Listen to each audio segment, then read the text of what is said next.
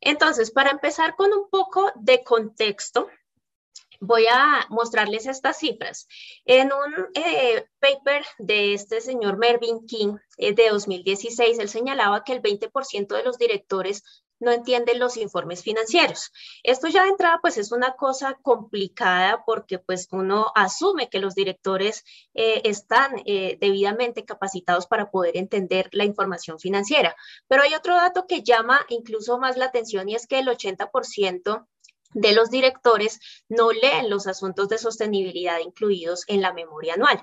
¿Esto qué quiere decir? Que incluso aquellas empresas que ya han venido trabajando asuntos de sostenibilidad desde hace bastante tiempo, que han publicado reportes o memorias de sostenibilidad, lo han hecho más como para eh, mostrar algunos asuntos relacionados con su sostenibilidad de manera externa, pero no lo están apropiando realmente dentro de su estrategia o dentro de su modelo de negocio para eh, manejarlo pues internamente en esa planeación y en esa toma de decisiones. Otra cosa es que los contadores saben que los informes financieros son incomprensibles para la mayoría de personas. Eh, es, la realidad, los informes financieros son complejos, son extensos y pues en muchos casos requieren eh, de analistas, especialistas, pues en, traducir un poco esta información a unos términos que sean un poco más sencillos de digerir.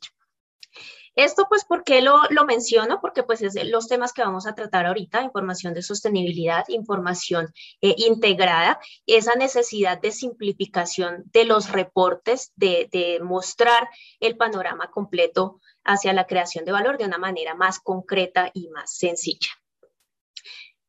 Quisiera iniciar este contexto hablando del término responsabilidad social.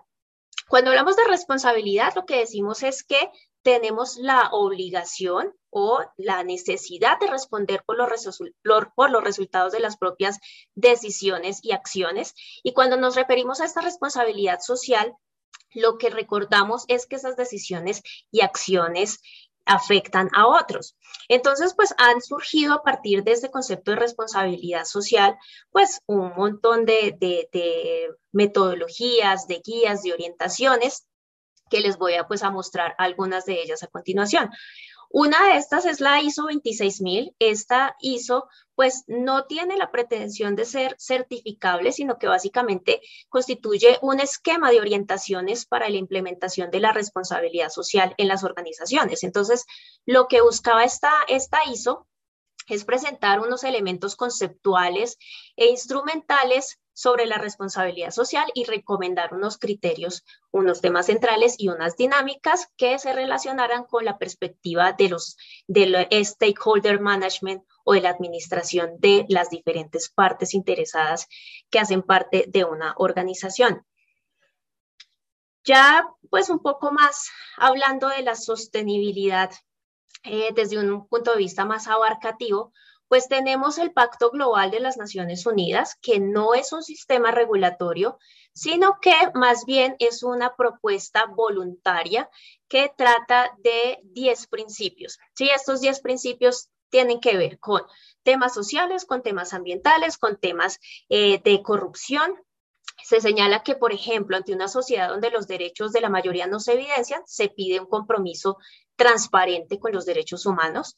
Frente a la creciente inequidad, se busca que las empresas hagan efectiva la inclusión social y frente a la degradación del ambiente se buscan compromisos de sostenibilidad. Esto, como mencioné, es voluntario, pero los que se quieren adherir a este pacto global, pues deben eh, comunicar hacer un informe que se le denomina la comunicación anual sobre el progreso o las COP. Y esto pues es una divulgación pública sobre los avances de esta organización en la implementación de estos 10 principios del Pacto Global. Tenemos también los objetivos de desarrollo sostenible, estos objetivos, pues recuerden que surgieron a partir del año 2015, cuando se aprobó la Agenda, la agenda 2030 sobre el desarrollo sostenible, y esto incorpora 17 objetivos de desarrollo sostenible. Cada uno de estos objetivos tiene una cantidad de metas que se deben ir midiendo progresivamente. La idea es que los países, por ejemplo, que se adhirieron a esta Agenda 2030, pues muestren periódicamente qué tanto van avanzando con el cumplimiento de estos objetivos de desarrollo sostenible.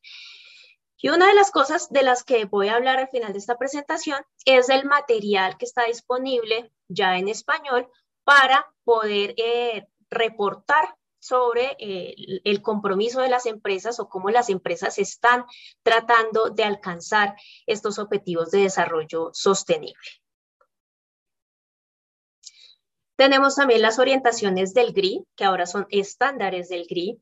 Eh, esta cita de 2016 señalaba que esta, este eh, organismo, eh, inicialmente eran unas, unas guías, unas directrices, em, son la base para la elaboración de información de sostenibilidad en la mayoría de las empresas en el mundo.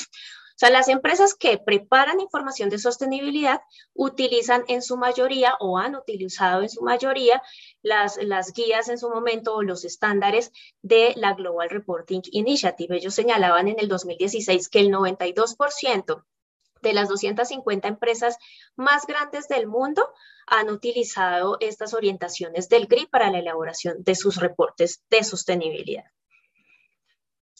En el año 2013, se emitió el marco conceptual para la elaboración de reportes integrados del International Integrated Reporting Council.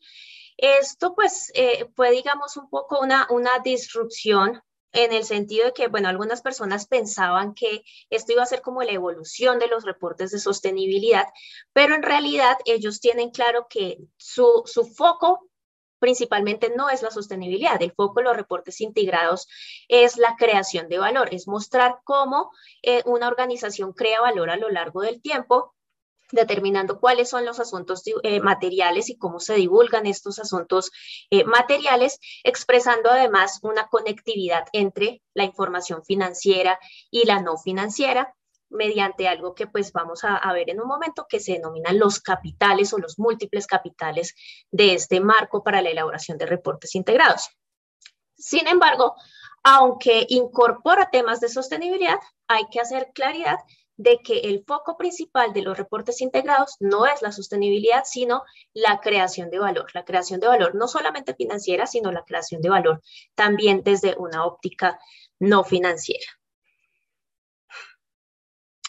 Como esto es una, eh, hay una cantidad muy amplia de marcos, de guías, eh, pues está este proyecto que se llama el proyecto de mejor alineación o el de Better Alignment Project.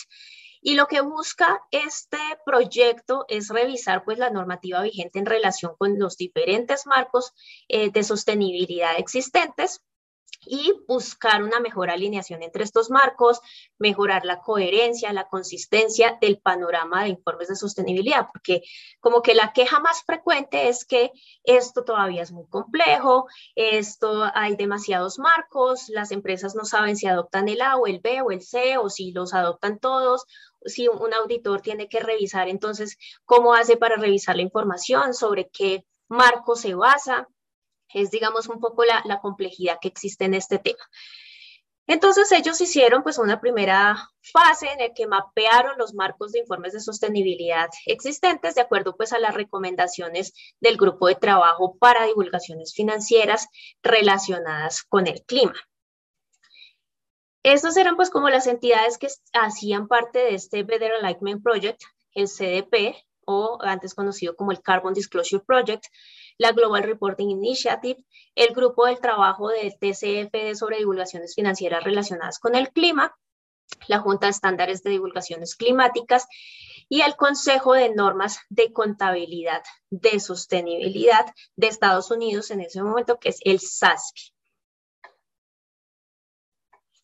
Este, eh, pues, es parte del mapeo que ellos hicieron. Si se fijan acá, están los seis capitales, de los que vamos a hablar ahora, del marco para la elaboración de reportes integrados, y están las diferentes iniciativas. Entonces, básicamente lo que querían ver era, bueno, estas iniciativas, ¿a cuáles de estos capitales están apuntando totalmente o parcialmente? Entonces, por ejemplo, lo que tiene que ver con los Carbon Disclosure Project o este CDSB, que es de cambio climático, revelaciones sobre el cambio climático, apuntan directamente al capital natural. Los, los eh, estándares de FASB apuntan en su mayoría al capital financiero, parcialmente al capital de manufactura, parcialmente al capital intelectual, parcialmente al humano y parcialmente al capital natural. Los estándares del CRI pues se centran en capital humano, en capital social y relacional, en el capital natural, el International Financial Reporting Standards, o IFRS, financiero en su totalidad, igual que, que FASB, y parcialmente los demás eh, capitales, excepto el de social y relacional. Tenemos la ISO 26000 que les acabo de mencionar, que también se centra principalmente en estos tres capitales, en el humano, en el social y en el natural. Y los estándares de SASB, que también se orientan principalmente a estos tres capitales. También pues hay otro mapa en el que se muestra, por ejemplo, de acuerdo a los elementos de contenido de un reporte integrado, cuáles elementos sí tienen estos, estas iniciativas o cuáles elementos no. Ustedes aquí pueden encontrar el link donde pueden ver este mapita del que les estoy hablando. Hay que recordar que un reporte de sostenibilidad tiene un foco específicamente en los impactos en lo que se denomina la triple línea de resultados, es decir, los impactos sociales, los impactos medioambientales o los impactos económicos de una eh, organización. ¿sí? Eh, y esto, pues quiero que no lo, lo pierdan de vista porque recuerden que vamos a hablar un poco de reporte integrado desde la perspectiva de la creación de valor holística que integra la sostenibilidad, pero tengan en cuenta que no necesariamente su foco principal es eh, hablar sobre estos impactos desde la perspectiva de los stakeholders. Vamos a ver que la visión de reporte integrado es una perspectiva mucho más orientada hacia eh, los impactos en los proveedores de capital o cómo estas situaciones de sostenibilidad pueden afectar la toma de decisiones, pueden generar riesgos a la organización, pueden generar oportunidades a, la organización y afectar la creación de valor en el corto, mediano y en el largo plazo.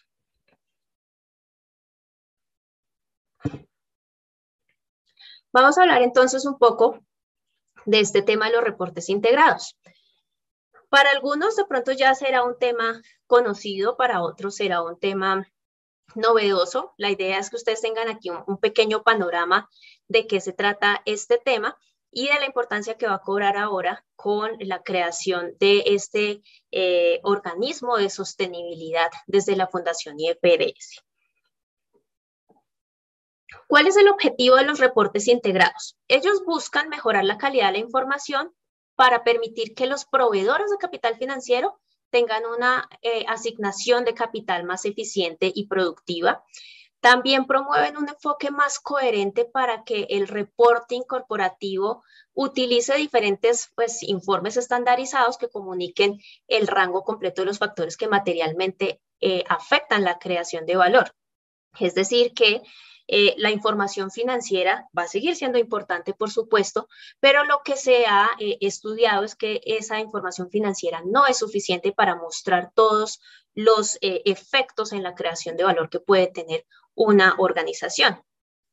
También se busca mejorar la rendición de cuentas y la administración sobre la amplia base de capitales. Vamos a ver que el marco de reportes integrados habla por lo menos de estos seis capitales, el financiero, el industrial, el intelectual, el humano, el natural y el relacional. Y también se busca promover el entendimiento de sus interdependencias.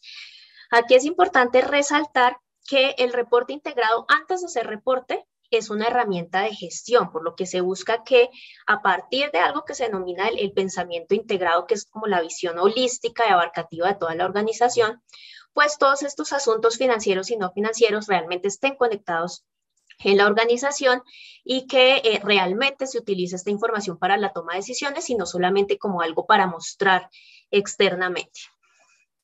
Eh, y apoyar, bueno, el pensamiento integrado en la toma de decisiones y acciones que se enfoquen en la creación de valor en el corto, mediano y largo plazo. Ellos señalan que hay que acabar con la cultura de los hilos, ¿no? O sea, que hay que romper los hilos en el sentido de que no podemos seguir trabajando cada área por su lado, no compartimos información, no trabajamos juntos, sino que al contrario, se necesita una integración de áreas, de actividades, de personal para poder pensar integradamente toda la organización y una vez que ya esté establecido este pensamiento integrado dentro de la organización, ahí sí vamos entonces a proceder a elaborar un reporte integrado que comunique todas esas, esas cuestiones de creación de valor para dentro de la organización y fuera de la organización. Para los que no estén muy familiarizados con el reporte, pues básicamente se señalan unos elementos de contenido. No es propiamente pues como un, checklist que cada cosa deba tener pues una, eh, una, una, lista específica de cosas que debe tener, pero normalmente son contenidos que se encuentran dentro de los reportes integrados. En primer lugar, pues información sobre la organización, descripción de la organización y del entorno externo, es decir, qué es lo que hace la organización y cuáles son las circunstancias en las que opera. Una descripción del gobierno corporativo y cómo ese gobierno corporativo apoya la capacidad de crear valor en el corto, mediano y largo plazo. Una estructuración del modelo de negocio, es decir, un informe integrado va a tener algo que va a ser central y es este modelo de negocio, que básicamente es la relación entre los insumos, las actividades, las salidas y los resultados entendidos como impactos positivos y negativos en la, organización. Dentro de los contenidos también encontramos riesgos y oportunidades. Entonces, ¿cuáles son esos riesgos y oportunidades que pueden afectar la capacidad de crear valor de una organización?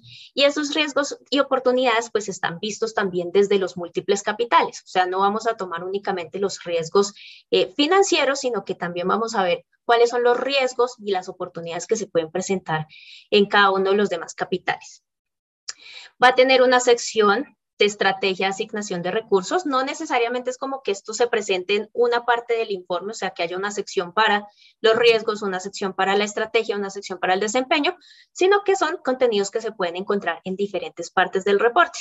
Pero también vamos a encontrar información sobre la estrategia y la asignación de recursos, es decir, de dónde viene la organización, a dónde quiere ir, cómo va a llegar allá, el desempeño, en qué medida la organización alcanza sus objetivos estratégicos y cuáles son los resultados en términos que tengan efecto sobre los capitales, es decir, el desempeño eh, eh, en forma de cómo se están cumpliendo esos objetivos estratégicos y también eh, de acuerdo a cómo se está dando el desempeño en los diferentes capitales, porque cada capital va a tener una serie de indicadores clave de desempeño que se deben medir para ver si se está creando valor, si ese valor se está manteniendo o si por el contrario ese valor se está erosionando. También tenemos eh, la parte de la perspectiva, qué retos e incertidumbres se va a enfrentar la organización para desarrollar su estrategia y cuáles son las implicaciones potenciales para ese modelo de negocio y el desempeño futuro. Estos son los capitales de los que habla eh, el marco para la elaboración de reportes integrados. Eh, si se fijan, hay seis capitales, no quiere decir que las organizaciones deban reportar sobre los seis capitales, ellos, las organizaciones deben reportar sobre estos capitales que sean realmente relevantes para su propia creación de valor. Eh, incluso pueden tener más. Puede ser que una empresa de tecnología, por ejemplo, pueda considerar un capital tecnológico como uno de sus capitales adicionales y separados a estos que están acá. Para que tengan un contexto de los capitales, pues el capital financiero se refiere a las fuentes de, capital, a las fuentes de recursos, y especialmente pues los aportados por los socios, los que se adquieren a través de, deuda o de acreedores, eh, los capitales que se generan por los ingresos de la compañía, si hay algún tipo de subvención, pues eso también eh, es capital financiero. Se refiere más a las fuentes de este capital que a los usos, porque cuando hablamos de los usos, en realidad estamos diciendo que se estaría aplicando capital financiero o convirtiendo capital financiero en otros tipos de capitales. El capital industrial comprende activos tangibles, ¿sí? Eh, pues que sirven para la creación de valor de una organización. Entonces aquí entra lo que nosotros llamaríamos las propiedades planta y equipo, eh, los inventarios, pero también cosas que aunque yo no controle, aunque no sean mis activos, aunque no sean mías, como por ejemplo las carreteras, si yo hago uso de un puerto y ese puerto es indispensable para mi creación de valor, hace parte de mi capital industrial. O sea, el reporte integrado lo reconoce dentro del capital eh, industrial. También el capital eh, intelectual, pues que son todas las fuentes de ventajas competitivas para una organización. Aquí incluye pues todo el tema de, patentes, de derechos que generen ventajas competitivas, pero también conocimientos eh, internos de la compañía que se puedan llegar eh, a capitalizar en algún momento. El capital social y relacional incluye todos los temas de eh, las relaciones internas de la organización y las relaciones externas de la organización que generan eh, valor. Eh, el capital humano incluye las habilidades, las motivaciones, las experiencias de las personas que hacen parte de una organización y el capital natural se refiere a todos esos recursos naturales, renovables y no renovables, y a los servicios ecosistémicos que nos presta la naturaleza. Entonces nosotros ¿qué recibimos de la naturaleza? Recibimos eh, la purificación del agua, la purificación del aire, los minerales, las materias primas, pero también servicios eh, eh, ecosistémicos, como precisamente esa purificación, el hecho de disfrutar de un parque, disfrutar del mar. Todos esos son servicios ecosistémicos que hacen parte de este capital natural. Entonces, lo que vamos a ver ahorita es que estos capitales hacen parte tanto de los insumos del modelo de negocio, o sea, los insumos van a venir de estos múltiples capitales, pero también los resultados o las afectaciones sobre estos capitales los vamos a tener que considerar dentro del reporte integrado. Todos estos capitales entonces van a ser eh, parte fundamental de la evaluación de la viabilidad del modelo de negocio de la organización y de esa capacidad de crear valor a lo largo del tiempo. La idea es mostrar cómo estos capitales aumentan, disminuyen o se transforman a través de las actividades y salidas de una organización. Entonces, un ejemplo claro que pone eh, el reporte o el marco para la elaboración de reportes integrados es si yo, por ejemplo, invierto dinero en una capacitación para mis empleados, en realidad lo que estoy haciendo es una transformación de capital eh, financiero en capital humano. ¿Sí? Y se espera que ese capital humano, pues esa, inversión en ese capital humano, pues tenga un efecto positivo sobre eh, la creación de valor organizacional. Y esto es como se ve gráficamente el modelo de creación de valor de una organización o el, modelo de negocio de una organización. Entonces, si se fijan aquí en esta parte eh, izquierda, encontramos los diferentes capitales como entradas al modelo de negocio, es decir, yo tengo entradas financieras, entradas del capital de manufactura, entradas del capital intelectual, etcétera. Estas actividades pues se van a transformar a partir de esas actividades o eh, pues eh, propias del negocio, genera unas salidas que básicamente es qué es lo que hace la organización, a, qué me dedico, qué es lo que yo ofrezco, cuál es mi producto, cuál es mi servicio, pero también se incorporan acá los, los subproductos. Por ejemplo, si yo tengo algún tipo de contaminación, es un subproducto eh, que se genera a partir pues, de esta actividad de negocio. Eh, si, yo tengo, por ejemplo, la, contaminación del aire, la contaminación de, un río, esos son subproductos y además también son afectaciones al capital eh, natural. Entonces acá se separa lo que son las salidas de los resultados. ¿sí? Los resultados pues van a ser los impactos positivos, negativos o neutros en cada uno de esos diferentes capitales. ¿sí? Como resultado también pues de estas actividades y de estas salidas del negocio. En este, en este diagrama pues queda claro que el valor no solamente se crea, sino que el valor también se puede erosionar a lo largo del tiempo. En un estudio que hicimos eh, con el profesor Hugo Macías de la Universidad de Medellín, para evaluar un poco esas primeras empresas que estaban siendo pioneras en la elaboración de reportes integrados en Colombia, lo que encontramos es que estas empresas, eh, pues normalmente son empresas muy grandes, empresas que entran en una categoría que se denominan multilatinas, y eso lo que se refiere es que son multinacionales de origen latinoamericano. ¿sí? Entonces, por ejemplo, Argos, Nutresa, eh, que son empresas muy grandes que, están en diferentes eh, partes del mundo, tienen unos objetivos muy claros de expansión y de crecimiento. Entonces ellos consideran que los reportes integrados les han ayudado a enfocar mejor los planes y las acciones futuras, eh, a enfocarse en la creación de valor y en la, y en la evaluación de riesgos desde una perspectiva más amplia, pero principalmente ellos consideran que los reportes integrados son una forma de atraer capitales porque los inversionistas están cada vez más interesados en esa información de sostenibilidad. Entonces, ustedes aquí en este link pueden encontrar este, este informe del que les hablo si quieren pues profundizar un poco más en este tema. ¿Cómo se relacionan estas memorias integradas con las memorias de sostenibilidad?